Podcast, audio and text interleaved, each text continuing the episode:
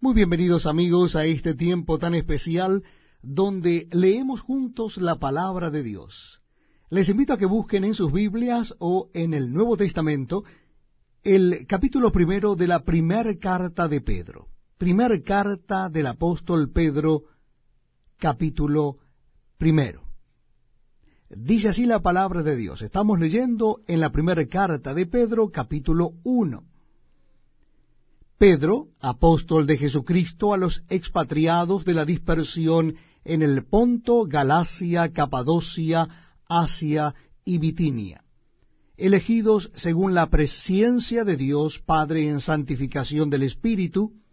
para obedecer y ser rociados con la sangre de Jesucristo, gracia y paz os sean multiplicadas. Bendito el Dios y Padre de nuestro Señor Jesucristo, que según su grande misericordia nos hizo renacer para una esperanza viva por la resurrección de Jesucristo de los muertos, para una herencia incorruptible, incontaminada e inmarcesible, reservada en los cielos para vosotros, que sois guardados por el poder de Dios mediante la fe, para alcanzar la salvación que está preparada para ser manifestada en el tiempo postrero en lo cual vosotros os alegráis, aunque ahora por un poco de tiempo, si es necesario, tengáis que ser afligidos en diversas pruebas, para que sometida a prueba vuestra fe, mucho más preciosa que el oro, el cual, aunque perecedero, se prueba con fuego, sea hallada en alabanza, gloria y honra cuando sea manifestado Jesucristo,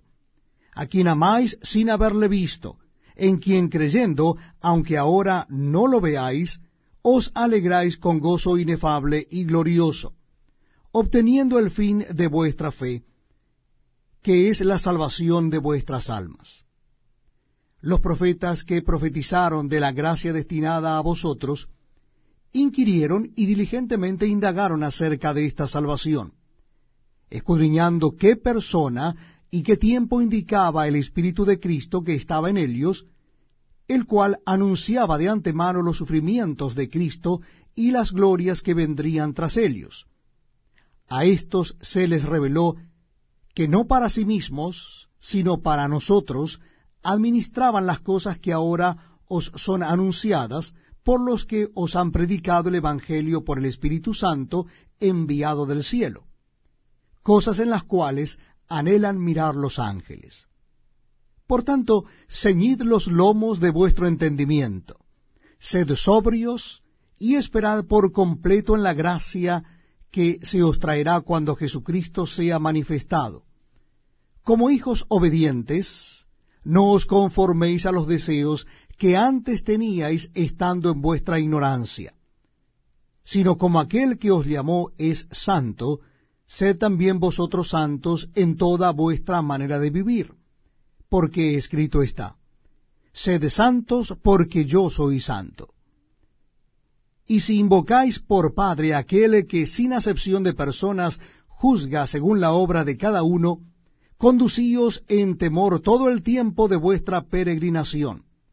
sabiendo que fuisteis rescatados de vuestra vana manera de vivir, la cual recibisteis de vuestros padres, no con cosas corruptibles como oro o plata, sino con la sangre preciosa de Cristo, como de un cordero sin mancha y sin contaminación, ya destinado desde antes de la fundación del mundo, pero manifestado en los postreros tiempos por amor de vosotros, y mediante el cual creéis en Dios, quien le resucitó de los muertos, y le ha dado gloria, para que vuestra fe y esperanza sean en Dios habiendo purificado vuestras almas por la obediencia a la verdad mediante el Espíritu, por el amor fraternal no fingido, amaos unos a otros entrañablemente, de corazón puro, siendo renacidos, no de simiente corruptible, sino de incorruptible, por la palabra de Dios que vive y permanece para siempre. Porque toda carne es como hierba, y toda la gloria del hombre como flor de la hierba la hierba se seca y la flor se cae,